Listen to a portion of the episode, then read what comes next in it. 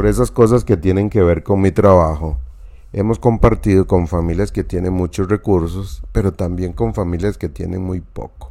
Y a veces vamos a visitar familias con escasos recursos, compartimos con ellos, nos quedamos a dormir y comemos su comida, nos sentamos en sus muebles y, y la pasamos muy bien. Tienen muy poco, tienen muy poco, pero de veras que uno disfruta, porque no son familias que andan corriendo de aquí para allá con agenda súper apretada ni nada. Están disfrutando, nos sentamos a comer y disfrutamos la comida. Nos sentamos en cualquier cosa, en un tarro plástico, en una silla vieja, en cualquier cosa y, y no pasa nada. Pero el punto no es dónde nos sentamos, el punto es lo que disfrutamos compartir con la gente.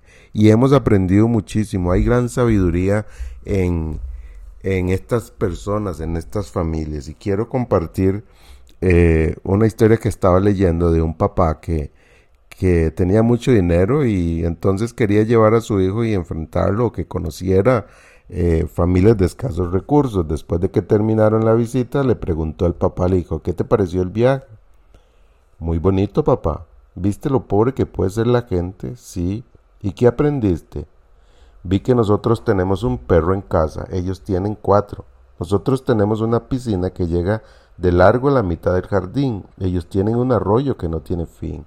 Nosotros tenemos unas lámparas importadas en el patio, ellos tienen las estrellas.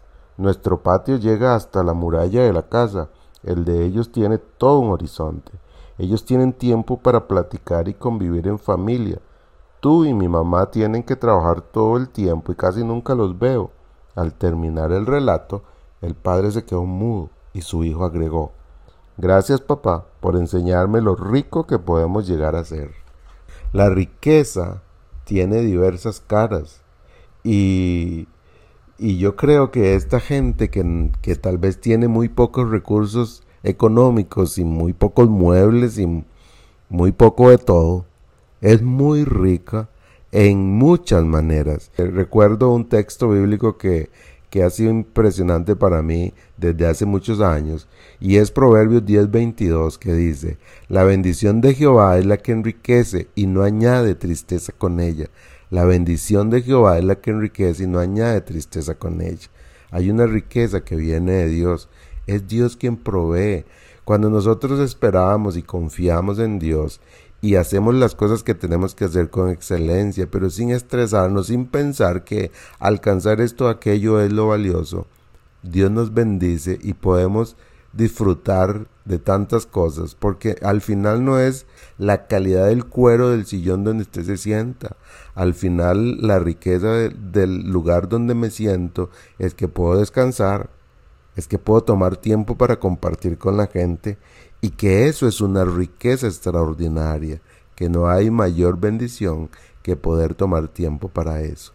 Dejemos de correr y disfrutemos lo que ya tenemos, sin pensar que hay algo mejor que va a llegarnos.